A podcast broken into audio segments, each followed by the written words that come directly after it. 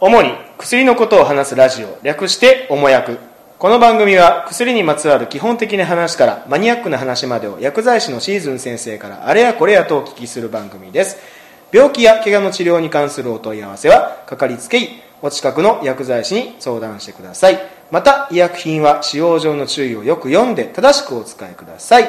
こんにちは患者の海坊主です初中見舞い申し上げますケリーですはいいいですよ僕たち薬剤師のシーズンでございますいや、あなただけ ですよ、薬剤師は。はい、ねおもえ役始まりました。まだやってたんだね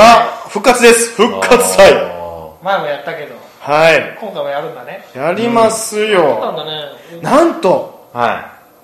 休んでる時いに、ん閉店してる時に挑戦が届きました。 だから閉まったって言ってんのに閉まったいやいやいや有効期間有効期間みんなね、やっぱりね、復活を望んでるんです。処方箋は4日以内だよそうだよそうですね。だから定期的にはお便りください。い待ってますは。そーいじゃあそっちにつなげるんだはい、待ってますよ。今日は誰から処方箋が届いたんですかえーバンブー43933ですね。バンブーじゃんバンブーさんです。はい。はいじゃあ読みますね。はいシーズンさん、ケリーさん、海坊主さん、いつもためになる放送をありがとうございます。本当でちょすっとねかその順番意義ありなんで先な生、んでシーズンがさ先生、先生、先生、私たち患者。私たち患者。まあいいやはいはい。あ、意義ありって言ったら、あの、ぼ僕も意義ありしてください。はい僕も意義ありあるんで、この。ははいい。い、つもためになる放送をありがとうございます。素晴らしいね兄弟番組のおもれきオフ会から誘導されて聞き始めました。へえ海坊主さんの勧誘ではコカインやメタメタンフェタミンの生成方法やルートについての番組と教えられていたのでブレイキングバットのような内容と思い眉を潜めて懸念しておりました誰がや言うてへんよんなこと しかし聞いてみると全く違い大変面白く勉強になる内容で聞きやすいと思いました本当だからここは多分本当でしょうねすごいねここは本当やと思う。誰もそうがね信じてはい、次読みます。 はい次読みます。妻の母親が認知症の初期で出ま、した交通事故による運動能力の低下も重なり、投薬の内容が難しいようです。レビー小体型認知症の症状が出ているようなので、進行を抑えながら筋肉の衰えもカバーできる飲み合わせとしたらどういう薬があるかアドバイスいただければと思いますではまたメールしますなるほどメール待ってますなんか聞いたことある言葉がなんか飛び交うんですけどそうですね認知症レビー小体レビー小体型の認知症認知症は前回もちょっとやりましたけど、一応って前もまあ説明しちゃったもんはいはい、レビー小体っていうのがあるんですかレビー小体あの結局、うんレビー小体型っていうのは、うんあれ見つけたの日本人の先生なんだよねへえ日本人まあ、レ見つけたのレビーさんじゃないですか見つけたのっていうか見つけたのはレビーさんなんだけどほうだけどそれは認知症のその原因なんだよっていうふうに突き詰めたのは日本の先生なんだよレビーさんもおるんやウィキペディアさんによると小坂小坂先生健二さんそうこへえの間ねその小坂先生がうん勉強会に来てくれて、あらあまだご存命のご存命ですごい、はいはいはいあの全国飛び回ってみる先生ああもうすごいやっぱ有名な方なんですそ うねで俺喋る機会は全然なかったんだけど、うんその小坂先生の,、うんあの運転手したことがあるえじゃあこの小坂先生はこ先生のが筋肉の衰勉え強方会来て来た時に、うんうん俺がその会場までああお送り役お送りさせていただいたんですね送り役だったのはいはい送らせてもらったのはいはいすごいよねなんかいろいろ話聞かせてもらったけどぱ知た的だ、うんあのレビー症だよく認知症って言ってパッと思い浮かぶのははい何でしょう運動すく3つ一応タイプはあるタイプがあるんですかタイプは認知症ってざっくりざ認知症って言っても3つにえそう症状的なもそうので1個はレビー小体型なのほうもう1個はああよく聞きますよねそうアルツハイマー型はいそうですうんもう一個ね結構これ忘れられやすいんだけど脳血管がそうんうん脳血管型っていうのは要は脳に脳の血管がブチッと切れてうであのその後遺症で認知症になっちゃう、ううんーん脳血じ管ゃあ、型うんその3つまあ大体3つなんだけど、はいその3つに対して使う薬っていうのは何なのかっていうと、はいオプチーボオブジンうんオブジ薬ンは使いますあれ全部使うんだよね全部一緒の薬なんだよねあー名前忘れた日本には今5種類の薬が出てますはいはい認知症まあそのうちうん2つは一緒だから、はいまあ4つでいいですけど、は1個はまあ一番有名なアリセプトアリセプトはあアはリセプト、うんまあこれはもう日本で一番売れてると言っても過言ではない、あうんまあほとんど後発品になってるから皆さん的にはアリセプトっていう名前じゃない名前であージェネリック系ですねジェネリックが出てるかもしれないけど、アリセプト1個はもう1個はレミニールレミニーあの呪文武みたい田製薬さんが出してるやつルなんか洞窟とかで使うと明るくなあるれですね あレミニのーレニールでもう一個が、んえっ、とイクセロンパッチとかイクセロンパッチともう一個なんだっけなんかそれ貼り薬貼り貼薬のやつが貼って頭に影響があるんですかまあ要はね薬の成分が中に入りやす入りやすい経路は皮膚なのの 飲み忘れもなく、ないしね介護者が背中に貼っときゃえでもこれなんやろうと思ってかゆいなと思って外す人もいませんそうだから背中に貼るんだよああ届届ききににくいとこくろいへえであともう一個がメマメマリンメマメマンリメーマンチンっていう成ー分、メマンチンメマンチンっていう成分やそれらしいはまあまた微妙な名前がメマンチンもう覚えたよメマンチンいもうまあ、あのそのメマンチンぐらいで興奮してたらねまだまだだからやもうもうあーもっともうセルミあまあ何でもな いまあまあちょっと一回一回本筋は置いといてもうちはょっといやばい名前なんていっぱいまああいろいろいくつか5種類るぐらいが基4本種類ああるで、はいはい薬的にはささっき言った貼り薬は2つ、2種類の名前で売ってるから、はい実際に成分的には4つなんだけど、うんその 4, つみ4つとも実は、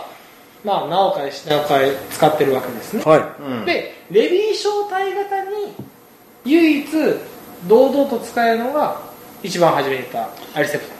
ほんなページうあレビー小体型に特化してるんですかトいやにも使えにも使えるるあよあ今まではアルツハイマー型のく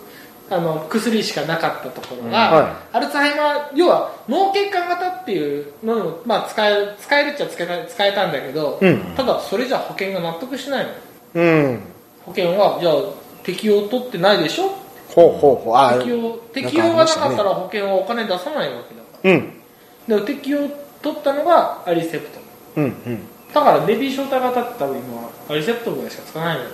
ないほうかななそんれでねうんうんさっきその質問であった、うそんの筋肉そういやえっと、筋肉っていうか要はそれあの、ね、運動とかがああ能力いやね筋肉をの量を減らすような効果はないから、うんどっちかっていうと結局動かなくなっちゃうから、うん認知症になっちゃうと、うん動かなくなったりとか動きが遅くなっちゃったりとかっていうことだから、うんだから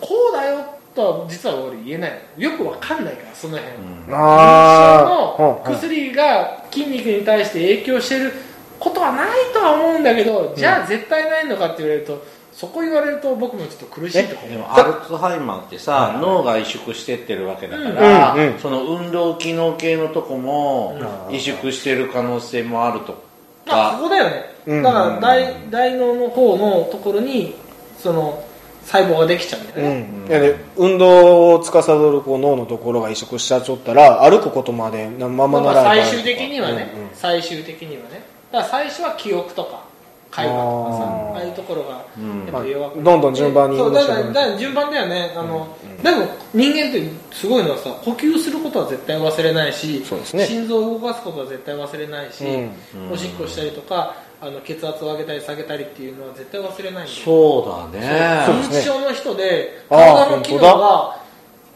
生命の維持に関わることの機能が落ちて死ぬ人って多分いないと思うかそうですね、うん脳が脳が指令出してるはずうなんんだうんうよねんそうああじゃあもうじゃあもう最後のトイレというか最後の取り手なんだろうねあーでそこに行くまでに普通に亡くなっちゃう人が多いんだろうね、うんうんだから脳っていうのはすごいな、まあ、だから先ほどと、うん全然話全然変わっちゃうけど、うんなんでこんなに話をはぐらかしてるか俺も知らない、いや例えばその薬剤師さんの中で、そういう病院系の薬剤師さんは例えばそのアルツハイマーとかのそういうはご存知だったりするんですどうなんやろなただまあリリハビリみたいなもんで、うその例えば体を動かしましょうっていう、まあ、アクティビティとかさ、うんそういうのっていうのはきちっとそういうカリキュラムを組んでやるもんなんじゃないじゃあな、バンブーさんは例えばそういう専門医さんとかにこういう相談をしたらいいんですかでもしてるんじゃないあーのそのだっておいそれと普通の内科さん、まあ、内普通の内科さんとかでも出るけど、うんタリセプトとかってうん認知症の薬っていうのは、うんでもおいそれとそうそうパパッと出すような薬じゃないのね実は、ううんんだからそういう専門の先生にあの見てもらって、うんでその専門の先生がレビー小体型じゃないのっていうふうにうん判断されたんだから、うんあ多分それはあの実はさレビー小体型ってさ最近こうバッと出てきた認知症の、うんもう20年ぐらい、一昔前まねではボケだったのが、うん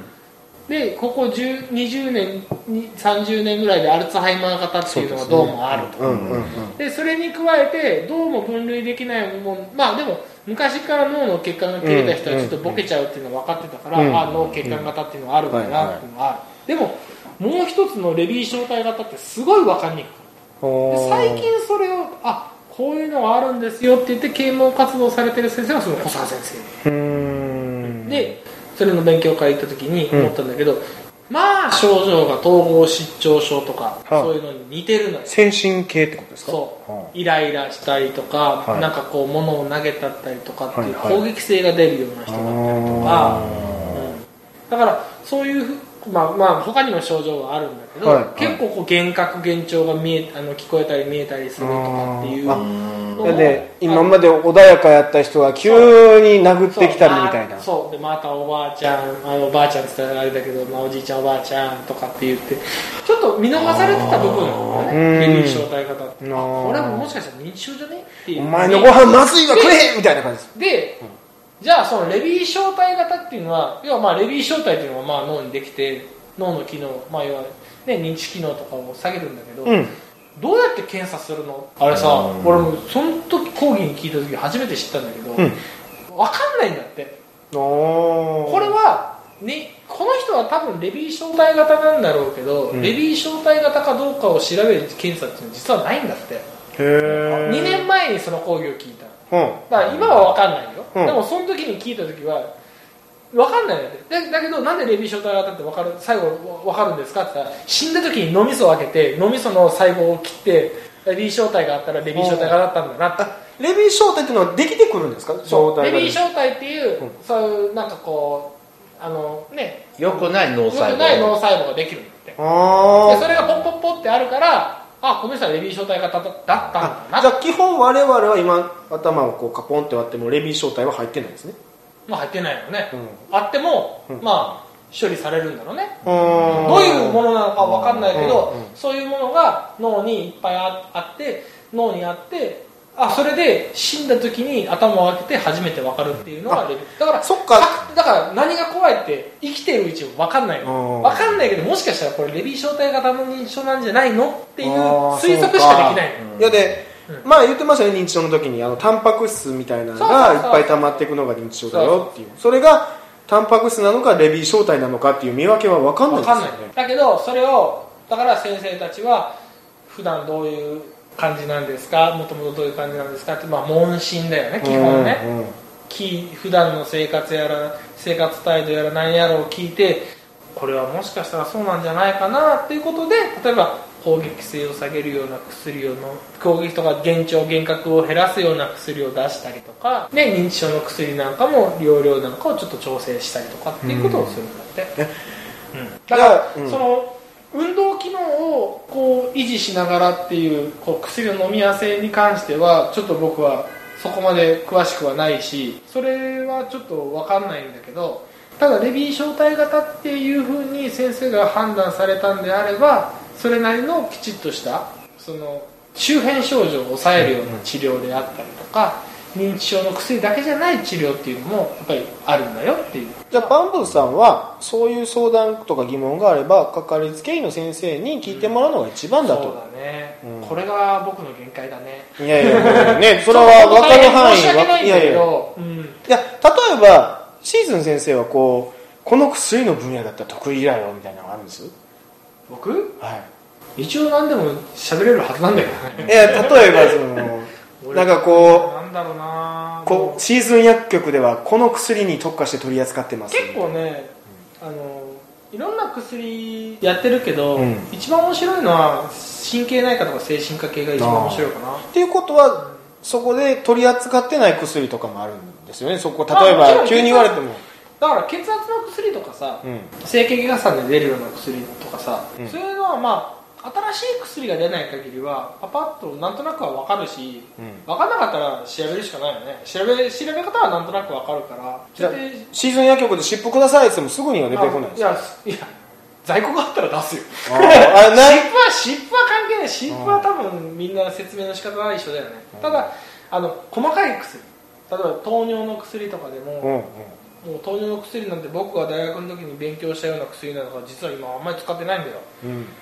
悲しいね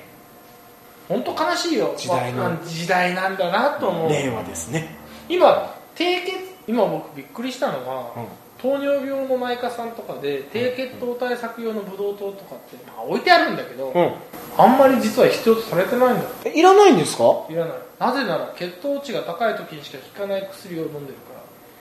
血糖値が高い時にしか効果が出ないうん薬があるのよそれを使ってると低血糖ってほとんど起きないんだってうん唾飛んだけどうんそれを聞くと低血糖対策のブドウ糖とか、まあ、昔はよくね昔はって言ったら15年ぐらい前はボンボン出してて10年ぐらい前までボンボン出してたのに今そうなんだってでうん1日1回でいいとかえーそへんな薬もあるんですねってこの間感動したもん、えやっぱ時代の進歩なんですそうねだから、うんわかんないけど調べたり聞いたりしたらそんなのあるのっていうのがいっぱいあーやっぱでやっぱりやっぱ進化するんだね、うんうんうん薬も何でも人間もそうやし検査の仕方だって違う今や血糖ね糖尿病の診断基準なんかもめっちゃ変わってるから俺が一生懸命覚えた暗記して覚えた検査値なんかも今どんどん変わってるからね、へえやっぱ薬の名前もいっぱい増えてくるんです薬ねの名前も増えてくる、うんまあ、それは一応チェックはして薬剤師会とかで勉強会はしてあこんな薬出たんだなぐらいざっくりとは分かってるけど、だけど突き詰めていくとそんなそうなんだなと思うことがいっぱいあります、うんですのでだからねこの間ちょっとひね3379万円の薬が出ましたけどそんな高いのが出ない煙屋っていうね煙屋煙屋っていうね煙屋日本で一番高い薬が3379万円で出たんです一粒でまあ1回が一回あー1回がそれが抗がん剤あんーなんかニュースでやってたねなんか今オーダーメイドになってきたっておあその人に合わせたそうそうそうへえ例えば海坊主君のがん細胞に効く薬はあのケリーさんケリーさんに効かないかもしれない同じがんでもほ抗がんう剤もうんだからケリーさんの DNA に合った海坊主君のケリーにあケリー DNA に合った薬をほ DNA をまず採取して本社に送ってそれに合わせた合わせたうほうほうえー、と調整をした薬を出すのに3379こう3379万じゃ飲み屋で使えるから三千三まあ俺何遍も言ってるから世界日本一高い薬出たでしょ3379万円やでえ九万ですよね万円3400万だもんねまあだから自分に合った薬を作ってもらうわけですいいも一ん見だねよねうんうんそうですねでもねあのえ話聞い話聞いてるとあこれめっちゃ効くやんえでも一回でしょ1回だよなそれ飲み続けなあかんですよ多ね分そうだと思うんだよね家何軒飲むんすかって話ですよねあああの健康保険国民健康保険も普通の医療あの民間のねもうだけどあ大れ変なのはそうだね実はあのからくりがあってオーファンドラップって言って日本で200 200人か300人ぐらいしかいない病気の薬にしか適用は取ってないうん今はね今はうんでも増えてきそうあでじすゃよああれねあれださいあのひあれだいや白血病だがんじゃないあうーん白血病ちょっと思い出したいろいろ思い出したけどなさっきお酒飲んだからちょっと忘れてたけど覚醒ですね覚醒したね ということで本日の処方箋は以上ですはい。おもやくでは、リスナーの皆様からお便りを募集しています。アドレスは、おもやく2017アットマーク gmail.com です。本日の処方箋はおいくらですか3379万円です払えるわけねえよ。そうなの大丈夫あの日本高額高額医療費であ、そうか。うんあ、でも、そうですね。それで抑えれば何度かうん、うん一定には一定にはなるからまあ、あまりね病気のことをバカにしちゃダメだけど この3379万円っていうのは、まあこのネタで使えるからまあ そうですねあの聞いた皆さんも飲み屋で 飲み屋で「なんか高い薬出たでしょ」っていう時にパッて言えるから3379万円でしょそうでしょこれでまあ明日には忘れそうですけどそうですよねはいありがとうございましたありがとうございましたた